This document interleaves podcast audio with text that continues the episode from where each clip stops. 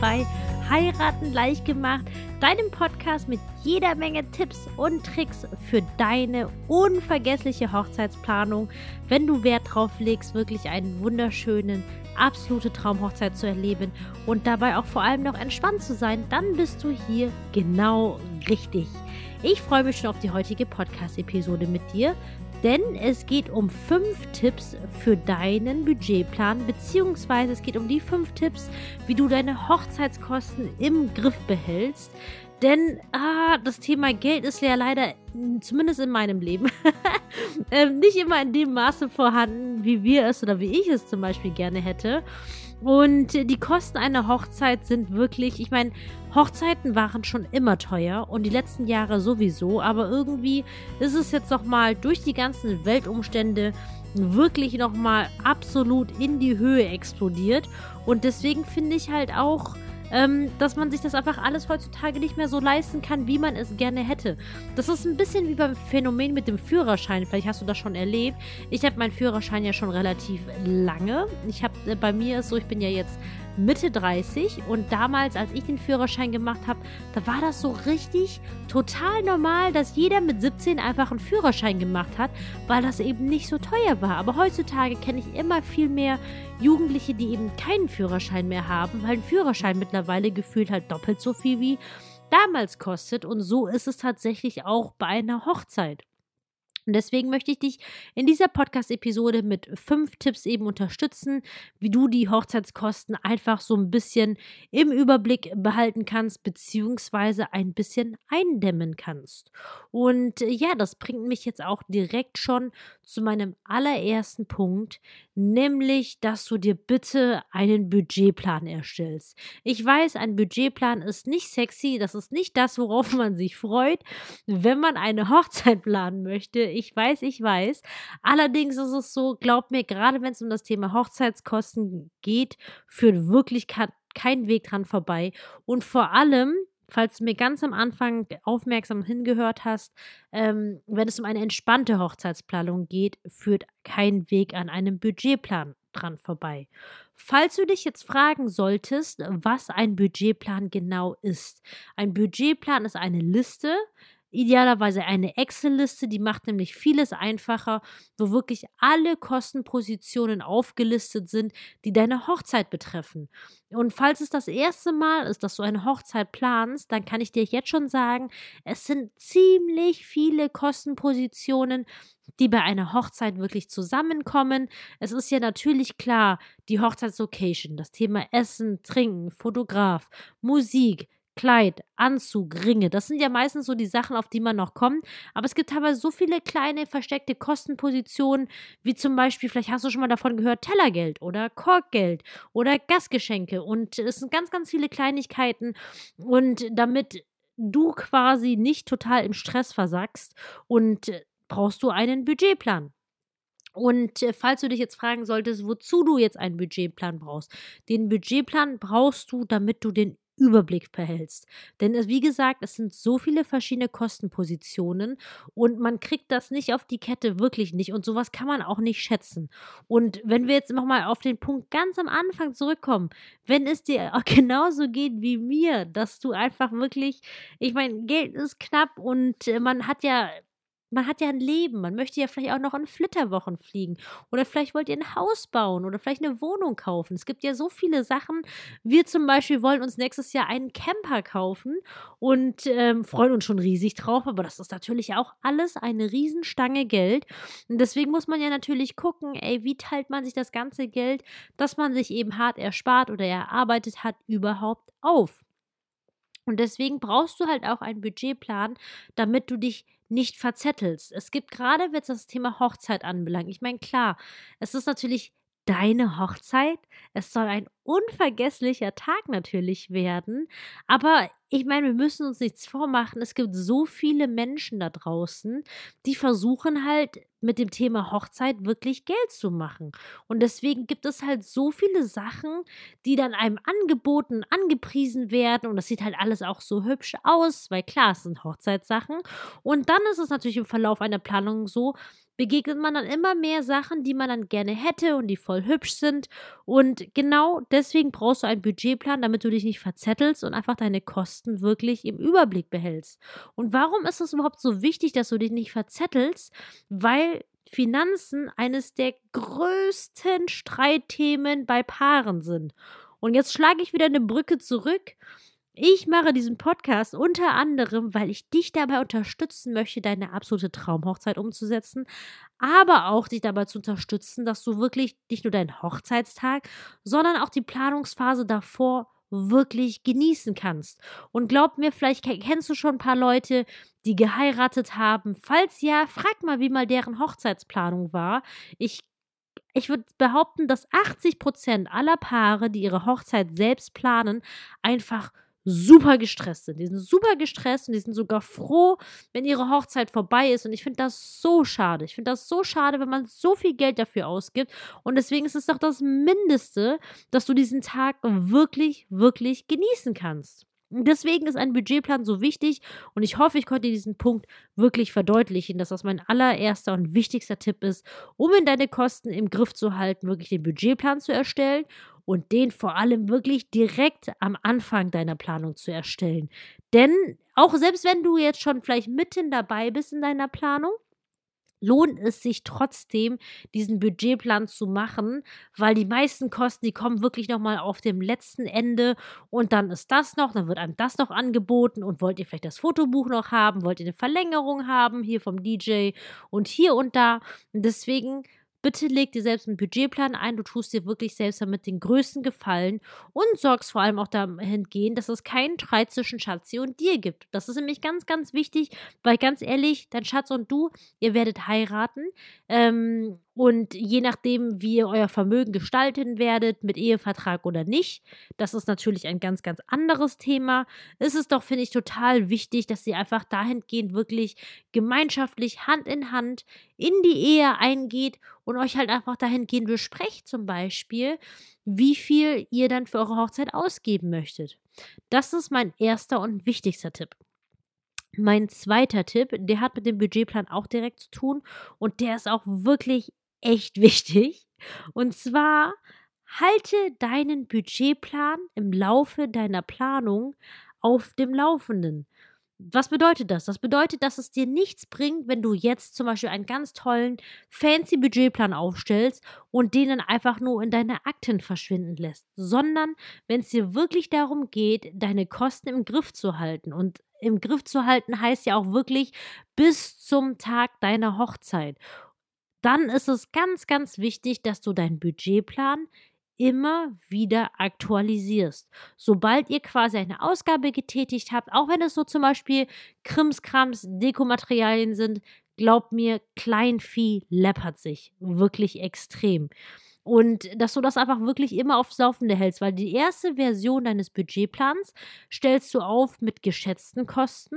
Und dann ist es ja so, zum Beispiel sagst du, du planst jetzt 1500 Euro für dein Brautkleid ein. Ähm, wichtig dabei auch zu unterscheiden, ob du zum Beispiel Accessoires schon mit einrechnet oder, oder nicht. Und dann aber, wenn du das Brautkleid gekauft hast, dass du das dann auch einfach dahingehend aktualisierst, wie viel es tatsächlich gekostet hat. Weil das ist ja natürlich, ich meine, das ist ja typisch Leben. Man plant halt eben die Sache auf die eine Sache hin, aber es kommt ja dann doch anders, als es dann letztendlich, wie man sich gedacht hat. Weil zum Beispiel kann es ja sein, dass ein Brautkleid vielleicht 300 Euro teurer ist als geplant, aber dann zum Beispiel die Ringe dann 400 Euro günstiger sind als geplant. Und dann ist der Fotograf vielleicht wieder 200 200 Euro teurer als geplant und dafür sparst du dann, keine Ahnung, beim Thema Deko zum Beispiel ein bisschen ein, weil du dann einen Teil deiner Deko vielleicht wiederverwendest. Das sind jetzt alles mögliche Beispiele und deswegen ist es ganz, ganz wichtig, dass du deinen Budgetplan bitte auf dem Laufenden hältst. Ich weiß, ich, ich weiß, ich weiß, ich weiß, das ist jetzt nicht das prickelndste Thema. Ich meine, ganz ehrlich, wir müssen uns nichts vormachen. Das ist doch gar kein Vergleich mit Thema Deko oder Einladungskarten oder Brautkleid schauen. Das ist einfach nicht vergleichbar. Aber ich meine, es gehört im Leben halt alles dazu. Das ist genau wie zu Hause aufräumen.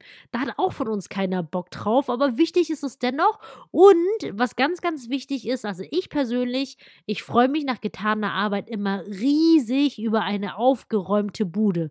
Und das ist jetzt ganz wichtig, dass du dir das vor Augen hältst, dass du wirklich deinen Traumhochzeitstag erlebst und vor allem entspannt und stressfrei. Die meisten Paare da draußen haben Stress, davon haben wir schon viel zu viel auf dieser Welt und das brauchst du nicht auch noch. So, das war mein zweiter Tipp für dich.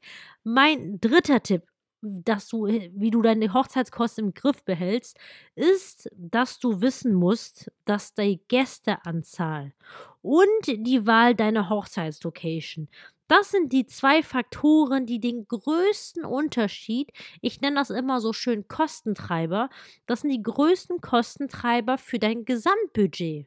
Das ist ganz, ganz wichtig. Das heißt, dass du dir in erster Linie, und vielleicht hörst du dir einfach sonst einfach nochmal meine letzte Episode, das ist die Episode 124, vor dieser Episode dazu an. Da geht es rund um das Thema Gästeliste, auch fünf Tipps dahingehend. Ähm, dass die Gästeanzahl wirklich den größten Kostenunterschied macht und dass du an dieser Stelle zusiehst, eine Gästeliste zu haben, auf die du dich wirklich absolut und mega freust. Wenn das der Fall ist, wo du jede Person einfach durchgehst und sagst, ja, auf diese Person freue ich mich mega, dann hast du meines Erachtens nach alles richtig gemacht. Und halt eben auch bei der Wahl deiner Location. Weil bei einer Hochzeitslocation, oh Mann, es gibt ja keine Richtwerte, wie viel was wo kosten soll. Und ich sagte ehrlich, die Kostenunterschiede bei Locations sind wirklich immens. Die sind wirklich immens und es lohnt sich auf jeden Fall zu vergleichen, wenn du denn die Wahl hast. Manchmal zum Beispiel hat man das Pech, dass man irgendwo wohnt, wo dann einfach gefühlt wirklich nur eine Hochzeitslocation in Frage kommt, weil alles andere einfach zu altbacken ist, zu klein ist oder weiß der Geier und dann ist es natürlich so, wie es ist. Aber wenn du die Wahl hast, dann lohnt sich wirklich ein detaillierter Kostenvergleich, weil manchmal steckt, und nicht nur manchmal, sondern echt immer häufiger steckt der Teufel im Detail. Und ähm, ja, dass du einfach wirklich jetzt weißt, deine Gästeanzahl und die Wahl deiner Hochzeitslocation, die machen den größten Kostenunterschied im Gesamtbudget tatsächlich aus. Und wenn du das weißt und dahingehend ein Auge drauf hast, dann hast du wirklich schon einen riesen Einfluss auf deine Gesamtkosten. Das ist mein Tipp Nummer drei für dich. Mein Tipp Nummer vier ist wirklich, dich mit deinem Schatzi gut zu beratschlagen. Das ist einfach ein allgemeiner, absoluter Tipp, den ich dir einfach über die komplette Hochzeitsplanung mit an die Hand geben möchte, ist, dass du wirklich gerade bei solchen Themen, auch was das Thema Finanzielles anbelangt, wirklich dich mit deinem Schatzi abstimmst und dass ihr euch wirklich einig seid. Das ist ganz, ganz, ganz, ganz wichtig, dass ihr euch einig seid und euch nicht noch aus Versehen im Nachgang irgendwie in den Rücken fällt. Weil wenn dann der Stress da ist und man sich dann als Paar noch gegenseitig in den Rücken fällt, das ist wirklich aus meiner Sicht Worst-Case-Szenario oder sich Vorwürfe Vorwürfe zu machen. Ich meine, klar, ihr müsst euch jetzt nicht bei jedem Detail haargenau abstimmen. Man hat ja immer so ein, so verschiedene Positionen, sage ich jetzt mal, dass dem einen Teil wichtiger ist und dem anderen Teil ist das und das wichtiger zum Beispiel. Und ähm, da kann man sich da so ein bisschen aufteilen und sich da auch ein bisschen, ich sage jetzt mal, den Rücken frei halten. Aber gerade was das Thema Geld anbelangt, dass ihr euch da einig seid. Aber zum Thema ähm, Tipp, meinem vierten Tipp, wie du die Kosten im Griff behältst, ist, dass ihr euch bitte ein Budgetlimit setzt. Und zwar wirklich, weil die Sache ist, ja, man hat da nicht so richtig Lust drauf, sich ein Budgetlimit zu setzen. Und es ist ja auch okay, wenn du sagst, okay, wir möchten irgendwas zwischen 10.000 und 12.000 Euro ausgeben oder 15.000 und 18.000 Euro oder 20 und 30. Ähm, aber jeder hat eine Schmerzgrenze. Das ist einfach so. Und versuch dir wirklich ein Budgetlimit zu setzen und versuche wirklich danach zu planen. Denn die Wahrheit ist, egal wie viel Geld du hast, als ich nämlich damals, als ich angefangen habe, Hochzeiten zu planen und meine erste hochpreisige Hochzeit, ich weiß nicht, 70.000 Euro oder so hatte, dachte ich mir, oh, wie cool, wir haben so viel Budget. Und weißt du, was der Witz war?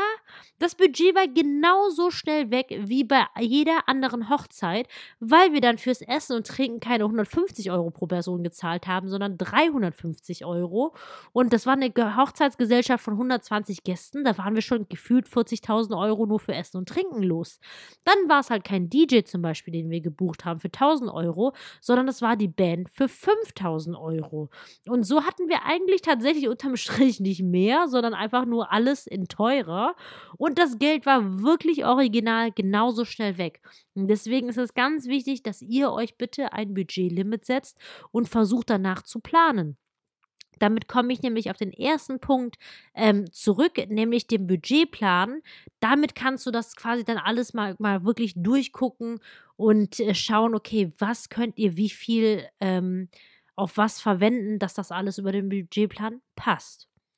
Und jetzt komme ich zu meinem fünften und ich glaube fast sogar, das ist nicht der wichtigste, aber das ist wirklich ein sehr, sehr wichtiger Tipp, dass du dir wirklich darüber bewusst bist, dass es zu allem, zu allem, was man dir an Preisen sagt, dass es eine günstigere Alternative gibt. Ich weiß, manchmal ist das schwer zu glauben, weil die Leute natürlich, jetzt wenn der Fotograf sagt, ich koste nehme 3000 oder 4000 Euro und dann sagt er natürlich, ja, das ist ja eure Erinnerung fürs Leben, da, da, da, da, da. Und hat er ja letztendlich auch recht oder sie, dass das, ich meine, die Fotos sind die Erinnerung fürs Leben, genau wie das Hochzeitsvideo zum Beispiel. Aber trotzdem gibt es wirklich zu allem eine günstigere Alternative. Einfach um dir jetzt zum Beispiel ein, ein Beispiel zu nennen: Hochzeitsringe.